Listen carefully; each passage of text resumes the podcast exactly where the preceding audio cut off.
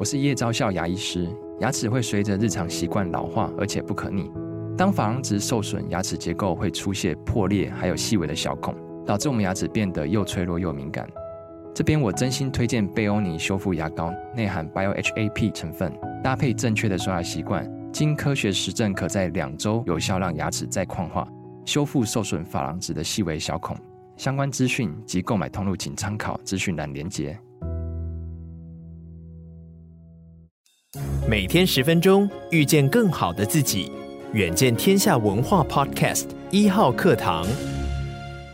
大家好，我是丁学文。时间很快啊，一眨眼来到八月二十二号，八月份看起来又要过去了。然后过去一个礼拜，全世界又发生了哪些重要的事情呢？我想今天我要跟大家谈两个哦，比较重要。第一个是最近呢，大家看到中国的房地产一个接着一个暴雷。那另外我们看到南非啊，正要举办所谓的金砖集团峰会哦，这两件事情可能是过去一个礼拜，我想全世界财经人士比较关心的两则新闻。那今天我们就来谈一谈这两个新闻。首先第一则，八月十七号，中国的恒大集团在美国。根据所谓的破产法第十五章啊，申请的破产保护。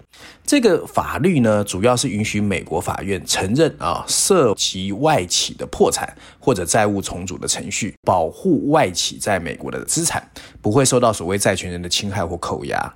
同时呢，帮自己争取机会重整。那同时间呢，另外一家也是房地产巨头哦，叫碧桂园啊，它是在中国的南方，也面临着资金链的断裂。这个公司已经预告今年上半年亏损金额超过四百五十亿人民币。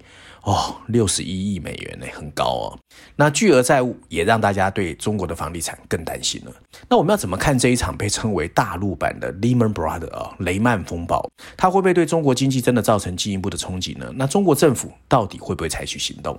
我想我们先看国际新闻怎么说。CNN 的标题写的是恒大破产，或许只是中国房地产危机的开始。哇，负面哦。然后伦敦金融时报 FT 哦，它的标题写的是碧桂园的接班人杨惠妍哦，正在想办法避免崩溃。Fortune 财富杂志，哎，投资市场怎么看？他说呢，惠誉已经公开表示，中国房地产可能是全球经济最重要的一个单一产业，但不要指望北京能够把危机整个拯救出来哦。确实啦，恒大跟碧桂园这两家公司哦，在中国的房地产产业真的是非常大，所以他们相继出现债务问题，大家当会很担心哦。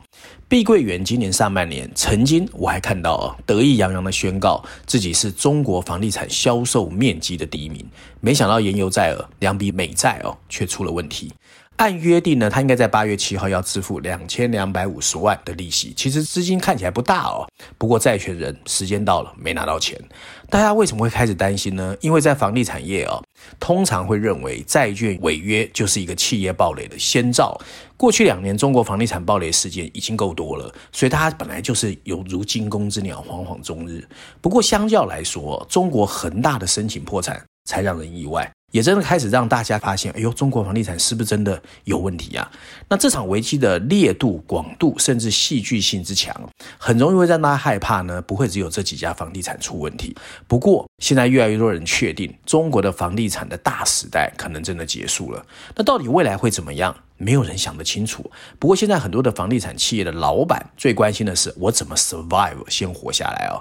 事实上呢，过去有很多的台商哦，或者是台湾的投资人都有在看中国的房地产行业，本来就很奇怪哦，单线一直上涨，从来不会下跌哦。不过，了解中国房地产行业发展历史的人都知道，这一次的震荡跟危机背后，其实就是中国的房地产企业长期的高杠杆理论，也就是中国政府呢在严厉的去杠杆之后，政策倒逼整个造成的。本来就是嘛，这个世界哪有什么宴席是永远会持续牛市下去的？任何行业都有起有落，只是呢，总算轮到了中国的房地产行业。一直以来哦，很多人喜欢用赌场的心态看大陆的房地产发展。不过任何事情都起来有自哦。这一次最主要是二零一四年到二零一七年，北京政府本来就开始在喊房地产去库存，那整个房地产行业的债务在当时就出现了一些问题。可是呢，中国房地产在政府的这个推波助澜之下，再一次的把房地产的债务由金融机构转到了城镇居民的住房贷款，所以又一波多头嘛。如果大家印象还记得，就是疫情发生之前哦。看起来化解了地产商和银行的债务压力，不过却把这个泡沫整整个又转到了一般的老百姓身上。那这种呢，有人就说，你明明就是另外一种借新还旧啊，你只是把资金腾挪嘛，你主要的方式还是靠告诉大家房地产会一直涨。然后呢，偏偏在二零二零年疫情爆发的第二年哦，中国政府又加码对房地产的融资提出了所谓三道红线，又你又开始要去压它，所以这两个政策呢，现在很多人认为就是一个错误的政策，也是今天大陆房地产庞大臃肿却难以翻转跟救治的一个始作俑者。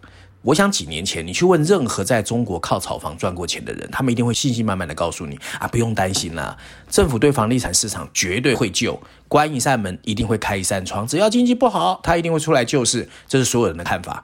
不过，二零一八年之后，哎，看起来好像不是哦。我觉得里面其实还搭配全球的通货膨胀，利率越来越高，资金成本越来越高之后，你说政府它其实可以使用的空间就越来越小。那大家终于开始了解，高杠杆周转进行快速扩张的资本红利时代可能结束了。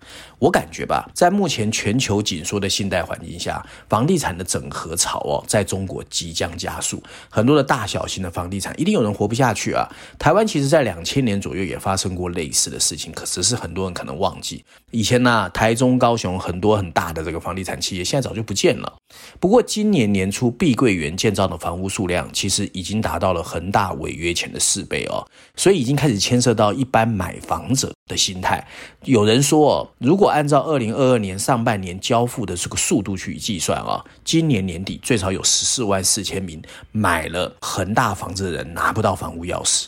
所以我相信啊，房地产再也不会像过去那样成为中国经济的增长动力了。政府啊，中国政府也很难像以前一样向房地产开发商提供大规模的支持，而消费停滞、青年失业，还有金融部门流动性会成为中国政府救经济的重中之重。那摆脱所谓的中等技术陷阱哦，这是什么东西哦？就是很多人说，其实中国政府就是北京哦，现在最担心的是中国的技术能不能 upgrade，就是升级哦。那这是中国经济现在重压的一个重点，所以房地产市场不可能变成 first priority 哦。时至今日哦，像这些恒大啦、碧桂园的老板，心里面一定还是希望说，啊，政府还是能出来托市哦。然后因为我们大到不能倒，不过我基本上我觉得不是那么乐观哦，因为中国政府现在自己有点泥菩萨过江，自身难保。大家想看看哦，如果债台继续增加，就债务继续增加，国际信评机构有可能把中国的评级调降，那对中国在全世界的发展是有负面影响的哦。那现在如果他在出手救房，很可能逼得政府必须救助更多很烂的房地产企业，那怎么办？而且房价继续涨，到底中国这一颗房地产的肿瘤将来要怎么割除？所以啊，我觉得就算我是北京政府，我也是一个头两个大哦。这件事情真的很麻烦。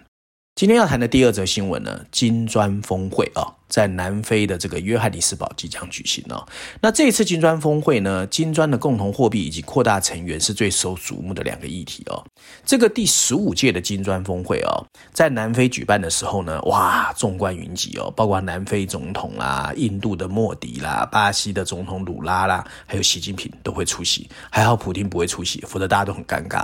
不过众所周知哦，这次会议会聚焦在金砖国家可以怎么从乌俄战争还有中美美。对峙里面呢，复原，我们要怎么解读这一次金砖峰会？那金砖国家有人说他要挑战美元，啊，真的还假的啊、我们先看国外杂志怎么说。外交杂志啊、哦，这在国际外交媒体很 popular 的啊、他说呢，俄罗斯和中国能不能成为金砖国家注入新活力，是一个最大的问号。新加坡的南华早报，它的标题是“金砖国家的峰会是一个非洲国家等待经济集团扩张的一个机会”。那经济学乌鸦他说呢，这么多人的派对就真的比较好吗？中国的扩大欧盟计划其实暴露了这个集团的核心矛盾啊。经济学人是不以为然。认真说起来哦，金砖峰会这个名词到目前算起来也出现十几年了，每年呢只是为了平添大家的友谊呢，好像昙花一现一样。不过呢，我觉得一直有点虚有其表哦。那今天为什么又突然走红？第一个，全球的时局的动荡哦，非常的复杂。然后中美对峙呢，暗潮汹涌，所以很多人又把这个 focus 拉回了所谓的金砖峰会哦。那尤其是一场俄乌战争，成就了中国跟俄国必须背靠背，这是美欧地缘政治和军事平衡的战略失败。那美国展开阵营集结，我们看到什么北约啦、欧盟啦、G7，那中国跟俄国也要开始慢慢拉起队伍嘛。那金砖峰会就最适合。第二个也是媒体的推波助澜呐。那反正现在呢，唯恐天下不乱嘛。不过在这个时候，当时创造金砖国家一词 BRIC 的。Goldman Sachs 的前经济学家 Jim O'Neill 倒是泼了一桶冷水。他认为这些金砖国家想要开发共同货币，根本就很荒谬啊。他认为俄罗斯、中国这些会员国一直在呼吁啊，金砖国家挑战美元作为全球外汇储备货币的地位，但是呢，这个事情。欧尼尔觉得不容易。那南非官员也公开否认说啊，金砖共同货币没有列入这一次的 agenda。欧尼尔呢是在最近呢向《伦敦金融时报》采访的时候说，这五个严重分化的经济体哦，要创建一个共同货币。不大可能。他在回应巴西总统鲁拉和金砖国家其他政要建立交易货币的呼吁的时候说：“这就是 ridiculous，非常荒谬哦。”他认为呢，其实这些国家呢各怀鬼胎，怎么可能好好合作去打败美元的主宰地位哦？他甚至提到，他常告诉中国的决策者，先跟印度好好交朋友，再来看其他的事情。那事实上呢，从第一次二零零九年啊所谓的金砖国家峰会到现在哦，他们后来在二零一零年又邀请了南非嘛，所以。现在有人在 BRIC 后面加个 S，当时其实还有人担心，哎，金砖国家有没有可能挑战 G7 呢？不过现在再也没有人提了。主要原因是什么？主要原因是在亚洲以外的，包括巴西、俄罗斯跟南非哦，在一零年代啊，经济就已经没有想象这么好了。所以除了中国之外啊，没有什么人在乎它。不过。不能否认，这个集团到现在还是在的。八月二十二号，第十五届的金砖峰会哦，召开之后呢，其实这次看到哦，很多大头都会去参加哦。那大家都在关心的是，那到底这个金砖峰会未来会有什么变化？而且我们看到哦，南非政府公开表示，有四十多个国家有在申请要加入哦。那事实上呢，为什么金砖峰会呢大不如前？那主要呢是因为呢，大家觉得它可能对西方。即使曾经是个挑战，现在一定也不是致命的威胁。首先，中国的经济自顾不暇，那俄罗斯因为打仗之后呢，衰弱随之而来。巴西、印度、南非本来就是口是心非，更重要的是成员们在政治、经济和军事上的分歧太大。这意味着呢，即使金砖国家一天到晚大声在批评西方世界，但你也拿不出一个更好的替代方案。我们先看一看在经济为什么有差异哦。在这个所谓金砖国家里面，最贫穷的印度哦，它到今天为止人均的 GDP 大概还只有中国和俄罗斯的五分之一。那后两个国家呢，到现在已经有经常项目的盈余，可是其他三个国家到现在还是赤字。那俄罗斯本身是 OPEC 的重要成员，巴西没错也是石油的出口国，可是另外三个国家都是依赖进口。中国呢，正在积极的管理本币的汇率，其他四个国家呢，其实干预比较少。所有这些都使得金砖集团要改变全球的经济秩序变得非常难，更不要说什么推动自己的货币了。谁也不肯让自己的央行的权利放给别人嘛。那另外还有人提到所谓的新开发银行，就金砖国家建立的这个开发银行，它的取代性呢也不如预期。二零一五年以来喊得很大声，可是到现在呢，他发放的贷款只有世界银行二零二一年承诺的三分之一，就是讲得多发得少。而且世界银行比新开发银行更加透明和负责。那更好笑的是啊，新开发银行主要是用美元或欧元去发放贷款，那这进一步的削弱你试图削弱美元的说法嘛。那在政治上分歧也很大，他们本来就互不相让哦。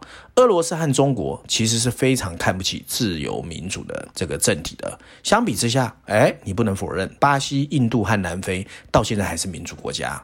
那位于华盛顿啊，美国的 Pew。这个研究中心七月二十七号上个月就发布了一个民意调查，发现光金砖国家里面，从二零一九年以来对中国的负面看法越来越高。南非有百分之四十的受访者不喜欢中国，巴西和印度的负面情绪还达到了历史新高。所以呢，未来其实他们真的是各怀鬼胎哦。还有，随着印度的全球地位提升，莫迪越来越强势，所以印度的想法也会影响金砖峰会的团结哦。总而言之，约翰尼斯堡峰会会成为金砖国家的一个关键时刻。